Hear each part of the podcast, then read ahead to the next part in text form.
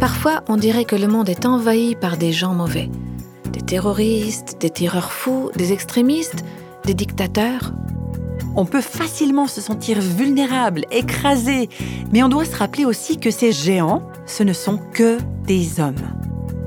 Ils n'ont aucun pouvoir contre Dieu. Voici l'émission Réveille nos cœurs. Aujourd'hui, nous continuons d'explorer l'Évangile dans l'Ancien Testament avec la série Noé et le déluge. La dernière fois, nous avons parlé de l'époque de Noé, cette époque où Dieu a envoyé le déluge pour juger le monde. Et comme je vous l'ai déjà dit, si vous écoutez seulement les premières émissions de cette série et si vous n'allez pas jusqu'à la fin, alors vous risquez d'être très déprimé parce qu'on se focalise pas mal sur la dépravation de l'homme, de ses péchés, du mal extrême qui régnait sur la terre à cette époque-là. Alors oui, c'est déprimant, mais je crois que c'est important d'approfondir ce texte pour comprendre à quel point l'homme peut faire du mal, il peut être pécheur. Parce que si on ne comprend pas le degré de méchanceté de l'homme, on pensera que Dieu est injuste quand il envoie ses jugements sur la terre. On va douter de Dieu et on va le remettre en cause. Mais si vous comprenez cette méchanceté, alors vous ne remettrez pas Dieu en cause. Vous comprendrez que les jugements de Dieu sont vrais et justes. Et en plus, si vous n'avez jamais réalisé à quel point l'homme peut être pécheur, eh bien vous ne pourrez pas vraiment mesurer, apprécier le salut que Dieu nous offre à travers Jésus-Christ, ni à vous en réjouir. La dernière fois, quand on a commencé à étudier le premier paragraphe du chapitre 6 de la Genèse, on a vu que la méchanceté s'était de plus en plus répandue sur la terre à cette époque-là. Les descendants de Caïn, le fils d'Adam, sont devenus de plus en plus incroyants et ils se sont détournés de Dieu. Le quatrième verset de Genèse 6 parle d'une race puissante de géants qui vivaient sur la terre en ces temps-là et qui dominaient le monde. Il y a certaines traductions de la Bible qui les appellent les Néphilim. Alors je vais lire ce verset 4. Les géants, ou les Néphilim, selon les versions, étaient sur la terre en ces temps-là. Ce sont ces héros qui furent fameux dans l'Antiquité c'est-à-dire qu'ils avaient une renommée. Et le mot hébreu Néphilim signifie littéralement ceux qui sont tombés ou ceux qui causent la chute. Ce mot, il a donc une notion de chute. il y a certaines traductions étrangères qui utilisent le mot violent, et c'est un mot qui suggère aussi la violence. Il y avait des géants, et on apprend deux choses à leur sujet. Ils étaient puissants et ils étaient célèbres. C'étaient deux farouches guerriers. Ils font penser aux figurines de super-héros avec lesquels les enfants jouent. Hein. Ces héros qui ont accompli toutes sortes de choses impressionnantes sur la Terre. Ces hommes étaient réellement puissants, des surhommes si vous voulez. Ils étaient forts, ils dominaient sur les autres hommes et ils étaient célèbres. C'étaient des héros. Mais ce passage nous donne l'impression que c'étaient également des hommes pleins d'arrogance, des hommes qui s'opposaient à Dieu, des anti-dieux. C'étaient des hommes qui se sont fait un nom grâce à leurs actions violentes, à leur rébellion et à leur corruption. C'étaient probablement des dirigeants, si vous êtes fort et puissant, vous pouvez faire toutes ces choses, vous arrivez rapidement au sommet. Peut-être qu'ils étaient contrôlés par des démons, selon une des interprétations du passage qu'on a étudié la dernière fois hein, sur cette mention des fils de Dieu et des filles de l'homme. Et si on regarde le monde aujourd'hui, on voit qu'il y a des gens qui sont des géants. Pas physiquement peut-être, mais des géants en termes de personnalité et d'influence. Ce sont, pour ainsi dire, les dirigeants de la Terre. Ce ne sont pas nécessairement les vrais dirigeants, mais dans tous les cas, ce sont des personnes qui exercent un pouvoir et qui ont une influence immense sur notre monde. Alors on comprend qui sont certains de ces néphilim, ces géants modernes, les dictateurs et les despotes cruels qui peuvent tuer des millions d'êtres humains comme si la vie humaine n'avait aucune valeur, par exemple des Adolf Hitler, des Saddam Hussein, Idi Amin Dada, des hommes mauvais qui tuent d'autres êtres humains. Mais quand j'ai commencé à méditer sur ce passage biblique, j'ai compris qu'il y avait d'autres néphilim dans nos sociétés, des gens qui sont des hommes puissants et célèbres, mais qui au premier abord n'ont pas forcément l'air d'être corrompus de façon très évidente. La société les admire, ces gens, ils sont populaires. Pensez par exemple à toutes sortes d'icônes de notre culture populaire. Moi, je pense par exemple à un comique américain qui s'appelle Bill Maher et qui a déclaré que la religion est une affection neurologique. Il a affirmé Prier est aussi absurde que de croire au Père Noël. C'est comme si vous priez le Père Noël et qu'il vous donnera ce que vous voulez. C'est vraiment stupide, c'est très enfantin. Les gens qui croient la Bible littéralement aujourd'hui sont des attardés. Et il ajoutait encore, ces dernières années, le nombre de personnes qui déclarent ne pas avoir de religion a doublé. Je trouve cela incroyablement encourageant. Eh bien voilà un homme qui gagne sa vie grâce à un humour profane, vulgaire et anti-Dieu. Je pense aussi à quelqu'un comme Bill Gates. Bon, il est peut-être pas directement aussi brutal hein, sur son opposition au christianisme, mais au cours d'une interview avec le Time Magazine, quand on lui a demandé ce qu'il pensait de la religion et de l'existence de Dieu, Bill Gates a répondu Je vois aucune preuve de l'existence de Dieu autour de moi. La religion, c'est une perte de temps. Il y a énormément de choses que je pourrais faire le dimanche matin. Eh bien voilà un self-made man, un homme qui s'est fait tout seul, qui n'a pas besoin de Dieu, plutôt qu'il ne réalise pas qu'il en a besoin. Et puis, il y a aussi des néphilim modernes, des géants qui sont immensément influents au plan religieux et qui s'opposent à Dieu. Je pense par exemple à Gene Robinson, qui est le premier évêque ouvertement homosexuel de l'Église épiscopalienne, la branche américaine de l'Église protestante anglicane d'Angleterre. Et quand on lui a demandé ce qu'il pensait de l'enseignement biblique sur l'homosexualité, il a répondu que l'interprétation littérale de la Bible est traditionnelle dans certaines dénominations, mais qu'elle ne l'a jamais été chez les anglicans. Et quand un journaliste d'une chaîne de télévision américaine l'a interviewé, Gene Robinson a affirmé qu'il ne voyait aucune contradiction entre le fait d'être évêque et celui d'être un homosexuel pratiquant engagé dans une relation de couple. Pour moi, c'est une attaque frontale contre les voix de Dieu par un des dirigeants religieux de l'une des principales dénominations des États-Unis. Régulièrement, pendant mon temps de méditation, je lis et je chante des psaumes de la Bible qui ont été mis en musique.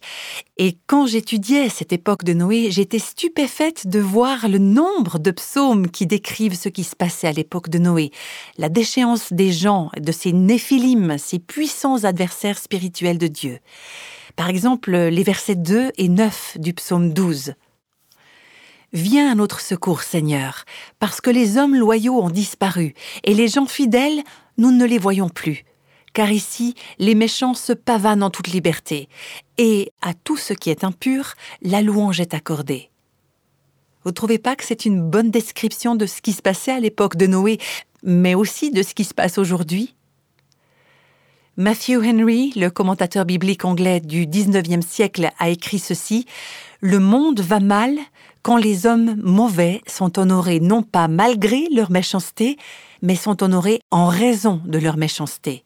Et les hommes les plus vils sont exaltés. La méchanceté est grande quand les grands hommes sont méchants. Qu'est-ce qu'il penserait, ce commentateur, s'il pouvait lire et entendre tout ce qui se lit et se dit de nos jours? Quand on voit et qu'on lit ce que font les néphilim du XXIe siècle, on voit des personnes et des forces influentes et puissantes qui sont contre Dieu. Et on peut facilement se sentir vulnérable, écrasé, dominé. Et c'est exactement l'effet que faisaient les Néphilim au temps de Noé. Ils étaient extrêmement puissants, c'étaient des géants. On les regardait, on se disait Mais ils sont trop forts, c'est des surhommes. Qu'est-ce qu'on peut faire contre des gens comme ça? Qu'est-ce qu'on peut faire devant un tel mal? Ces gens de l'Ancien Testament et du temps de Noé avaient l'air incroyablement puissants. Et d'un point de vue humain, oui, ils l'étaient. Hein, quand on lit ce verset 4 de Genèse 6, ce sont ces héros qui furent fameux dans l'Antiquité.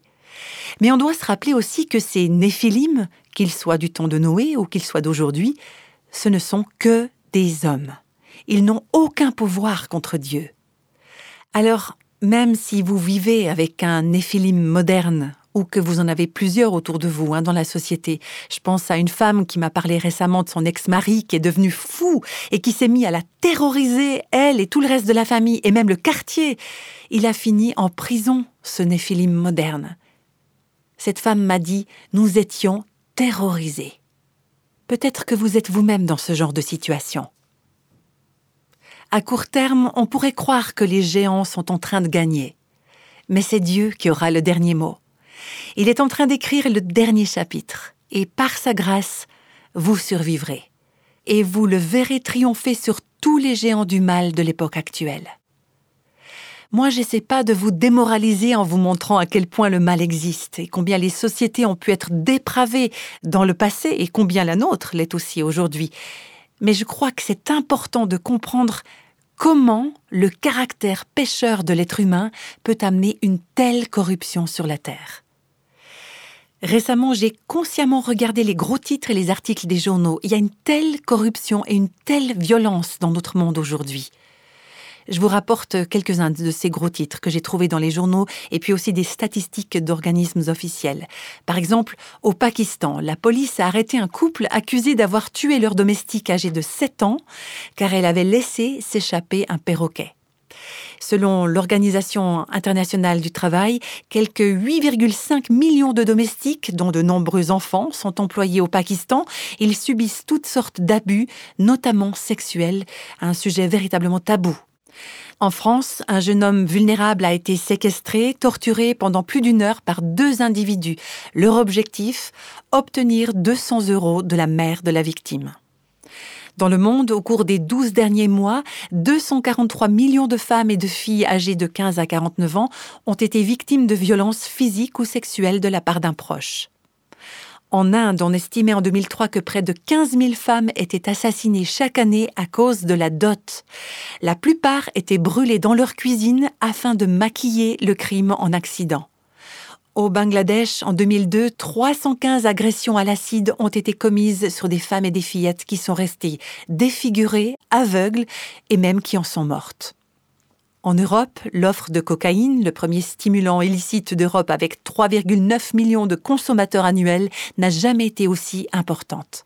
Le marché de la drogue ne cesse de croître, en témoignent les derniers chiffres présentés par l'Observatoire européen des drogues et des toxicomanies. En 2017, le marché européen des stupéfiants pesait 30 milliards d'euros contre 23 milliards en 2013. Dans le monde, des millions de personnes, dont deux tiers de femmes dans pratiquement tous les pays, sont victimes de la traite des êtres humains, principalement en vue de l'exploitation sexuelle. Des centaines de milliers de personnes sont aussi réduites au travail forcé, à la servitude domestique, à la mendicité des enfants ou au prélèvement forcé de leurs organes. À l'échelle mondiale, une victime sur cinq est un enfant. Il y a 800 000 enfants prostitués en Thaïlande, 400 000 en Inde, 250 000 au Brésil, entre 90 000 et 300 000 aux États-Unis. La pornographie qui met en scène des enfants génère 3 milliards de dollars américains par an. En Europe, plus d'un million de bébés ont été avortés en 2016, dont plus de 216 000 en France et 10 000 en Suisse.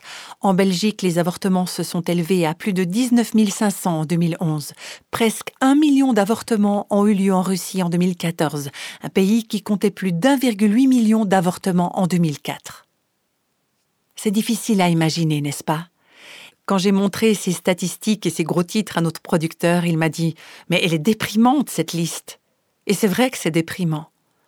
Quand vous entendez ce genre de nouvelles, je crois que vous serez d'accord avec moi pour dire qu'il y a deux mots qui caractérisent notre monde, corruption et violence. Corruption et violence. Ce sont les mêmes mots qui caractérisaient l'époque de Noé. Ce qui était une exception, souvenez-vous quel choc ça a été hein, quand Caïn a tué Abel, est devenu normal lorsqu'on est arrivé à l'époque de Noé la corruption et la violence sont devenues les normes. On va continuer le chapitre 6 de la Genèse à partir du verset 5. L'Éternel vit que la méchanceté des hommes était grande sur la terre, et que toutes les pensées de leur cœur se portaient chaque jour uniquement vers le mal. La terre était corrompue devant Dieu, la terre était pleine de violence. Dieu regarda la terre, et voici, elle était corrompue, car tout le monde avait corrompu sa conduite sur la terre. Alors Dieu dit à Noé, La fin de tous les hommes est décidée devant moi, car ils ont rempli la terre de violence, voici, je vais les détruire avec la terre. Notez bien tous ces mots violence, corrompu, mal, méchanceté. La situation qui est décrite là, c'est un règne de terreur. Un règne qui ressemble beaucoup à celui des gros titres dont on vient de parler. Les actualités d'aujourd'hui n'ont rien à envier à celles de l'époque de Noé. N'oubliez pas que la loi de Dieu n'avait pas encore été donnée à l'homme, mais Dieu voyait ce qui se passait. Il a déclaré qu'ils étaient corrompus et pervers, parce que les hommes avaient une loi, une conscience écrite dans leur cœur. Ils savaient que leurs actions étaient mauvaises. Ils avaient des comptes à rendre à Dieu, même s'ils n'avaient pas encore la loi écrite de Dieu. Mais pour nous qui avons cette loi écrite, est-ce que notre responsabilité n'est pas encore plus grande? En regardant ce passage, j'aimerais vraiment qu'on puisse comprendre à quel point l'homme était pécheur à cette époque-là, et la portée qu'a eue ce péché. Regardez attentivement le verset 5. La méchanceté des hommes était grande sur la terre. Le mal était important, il était profond, il était répandu partout. Les versets 11 et 13 nous disent que la terre était remplie de violence. L'oppression et la cruauté étaient largement répandues, c'était chose courante. Toutes les horreurs qu'on a pu lire sur les pays en guerre arrivaient sur la terre entière. Les gens étaient torturés, opprimés, et partout la cruauté régnait. Le verset 12 nous dit particulièrement que tout le monde avait une conduite corrompue sur la terre. Le mal, le péché touchait tous les domaines. Et quand on lit ce passage, on a l'impression que Dieu agit comme un procureur de la République qui dresse un réquisitoire contre l'accusé. Encore une fois, je voudrais dire que si on ne comprend pas le caractère pécheur de l'homme, si on ne comprend pas jusqu'où il peut aller, les jugements de Dieu vont nous paraître excessifs et injustes. C'est tout le contexte de ce passage biblique et c'est pour ça qu'on passe autant de temps sur cette partie. On n'entend pas beaucoup d'enseignements ou de prédications aujourd'hui sur le fait que l'être humain est pécheur. Et on n'entend pas non plus beaucoup d'enseignements qui sont basés sur l'Ancien Testament. Et je trouve que c'est dommage, que c'est quelque chose qui manque. Parce que le Nouveau Testament n'aura jamais d'importance pour vous, il ne vous sera jamais précieux tant que vous n'aurez pas senti le poids de l'Ancien Testament, le poids de notre culpabilité, de notre échec et de notre péché devant un Dieu saint. C'est ce contexte-là qui nous permet de comprendre pourquoi c'était absolument juste de la part de Dieu de détruire la terre entière dans un déluge cataclysmique et comprendre pourquoi tous les jugements de Dieu sont justes. Aujourd'hui, notre terre est remplie de violence, à l'échelle mondiale tout comme à l'échelle locale. Le terrorisme, la guerre, le viol, la violence domestique, les crimes, le divorce, les abus et les violences contre les enfants, les divisions d'église, ça aussi c'est une forme de violence, il n'y a rien de nouveau dans tout ça. Le cœur de l'être humain est marqué par le péché. Et quand l'être humain est laissé libre de faire ce qu'il veut, quand il ne croit pas en Dieu et qu'il ne veut pas accepter la grâce de Dieu, sa corruption ne fait tout simplement qu'empirer. Ce qu'on vient de lire dans la Genèse, c'est l'inévitable résultat pour toute société qui refuse de reconnaître Dieu. C'est la lignée de Caïn dont on a parlé. Des gens qui croient réussir tout seuls, qui font ce qu'ils veulent et qui vivent leur vie sans Dieu. Voilà ce qui se passe. On va lire un passage similaire dans le premier chapitre de la lettre aux Romains, versets 28 à 32, qui décrit la fuite en avant d'une société. Comme ils ne se sont pas souciés de connaître Dieu, tout comme à l'époque de Noé, Dieu les a livrés à leur sens réprouvé, c'est-à-dire leur fausse pensée, leur intelligence déréglée, pour commettre des choses indignes, étant remplis de toute espèce d'injustice, d'impureté, de méchanceté, de cupidité, de malice plein d'envie, de meurtre, de querelles, de ruses, de malignité, rapporteur médisant, incroyant, arrogant, hautain, fanfaron, ingénieux au mal, c'est-à-dire cherchant de nouvelles manières de faire le mal, rebelles à leurs parents, dépourvus d'intelligence, de loyauté, d'affection naturelle, implacables, sans miséricorde et bien que ces gens connaissent le jugement de Dieu, déclarant dignes de mort ceux qui commettent de telles choses, non seulement ils les font, mais ils approuvent ceux qui les font. Ça, c'est la description de l'époque de Noé. Mais c'est aussi la description d'une société qui refuse de reconnaître l'existence de Dieu. Et voilà le futur d'une telle société. La situation ne va pas s'améliorer, mais au contraire, elle va empirer l'être humain abandonné à lui-même ne fait qu'empirer. C'est de ça dont parle l'apôtre Paul dans 2 Timothée 3, versets 1 à 4. Dans les derniers jours, sache qu'il y aura des temps difficiles, car les hommes seront égoïstes, amis de l'argent, fanfarons, hautains, blasphémateurs, rebelles à leurs parents, ingrats, irréligieux, insensibles, déloyaux, calomniateurs, intempérants, cruels, ennemis des gens de bien, traîtres, emportés, enflés d'orgueil, aimant leur plaisir plus que Dieu. Voilà ce qui se passait au temps de Noé, et c'est également ce qu'on voit aujourd'hui. Et alors qu'on s'approche de la dernière partie des temps de la fin, on va voir de plus en plus ce type de comportement. On doit comprendre que la corruption humaine et la violence sont graves, et que leurs conséquences sont graves.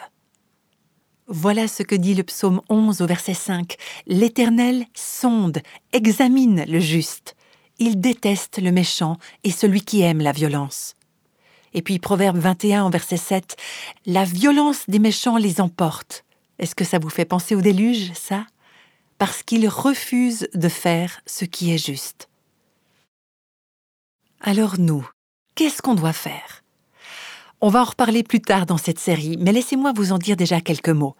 D'abord, je crois que nous devons prier pour que Dieu défende la justice. Comme cette prière dans le psaume 7 au verset 10. Toi qui sondes les cœurs et les reins, Dieu juste, mets un terme aux méfaits des méchants et affermis le juste.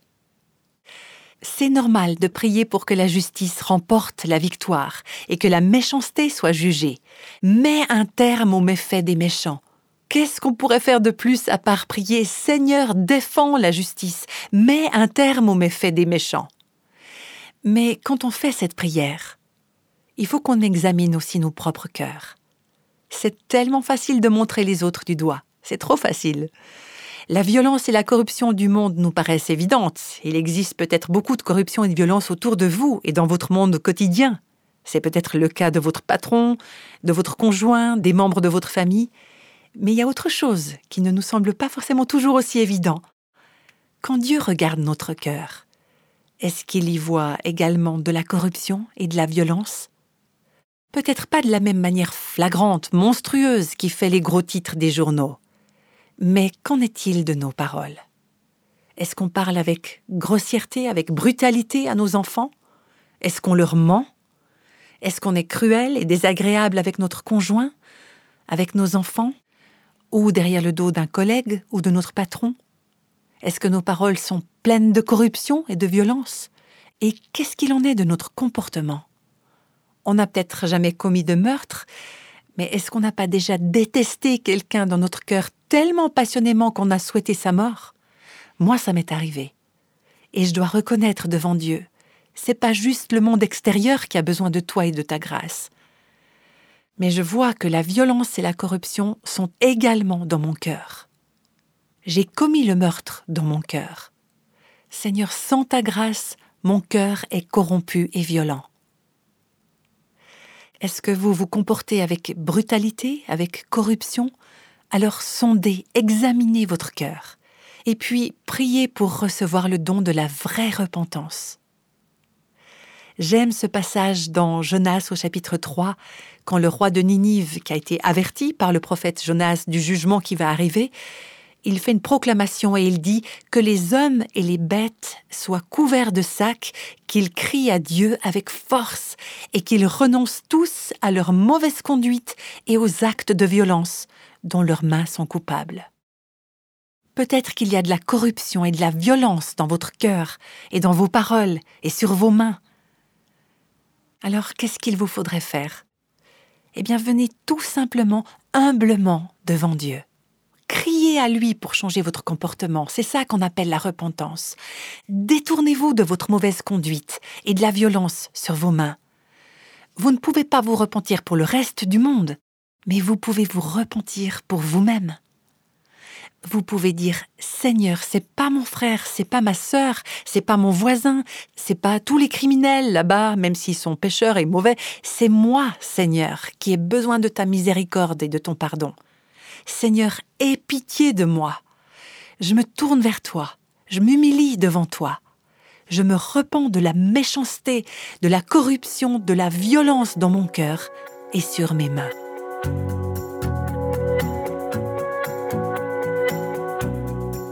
Si vous n'avez jamais donné votre vie à Jésus, j'espère que vous répondrez à l'appel de ce message d'aujourd'hui. C'était le deuxième message de la série intitulée Noé et le déluge, l'Évangile dans l'Ancien Testament. Cette histoire nous révélera Jésus d'une manière puissante au fur et à mesure que nous avancerons dans cette étude. Vous pouvez voir Jésus dans de nombreuses histoires de l'Ancien Testament, et Sally Lloyd Jones nous le démontre dans son livre La Bible te raconte Jésus. Son magnifique texte et ses belles illustrations vous feront revivre ces histoires familières et vous montreront comment l'espoir en Christ éclaire toute la Bible comme un fil conducteur.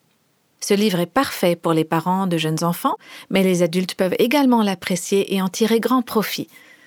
Il vous encouragera à réfléchir différemment aux histoires bibliques. C'est un livre qui vaut la lecture, même si vous n'avez pas d'enfants. Il n'y a pas très longtemps, je devais intervenir lors d'une conférence sur la côte est des États-Unis, et il y a une femme qui est venue vers moi pour me dire que je lui avais sauvé la vie. Alors je lui ai répondu mais mais vraiment, mais racontez-moi comment. Et alors elle m'a expliqué que plusieurs semaines auparavant, elle avait écouté Réveille nos cœurs. Alors elle savait même pas quelle radio était en train de diffuser cette émission, mais elle l'avait écoutée et elle avait donné sa vie à Jésus-Christ. Elle avait été sauvée en écoutant cette émission Réveille nos cœurs. Et j'aimerais terminer aujourd'hui en vous disant que quand je repense à la conversation que j'ai eue avec cette femme, je dis au Seigneur, eh bien merci. Merci pour toutes les possibilités de pouvoir diffuser ces émissions, ces podcasts. Merci pour toutes les auditrices et tous les auditeurs de par le monde qui ont l'occasion de se tourner vers toi.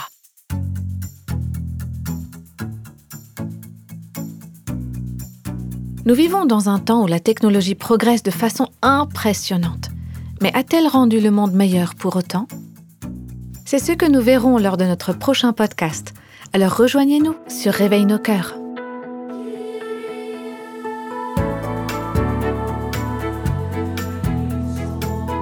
Tous les extraits de la Bible sont tirés de la version Louis II 1910.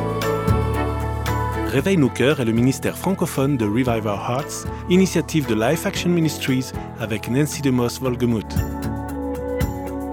Avec les voix de Christine Raymond et Jeannette Kosman.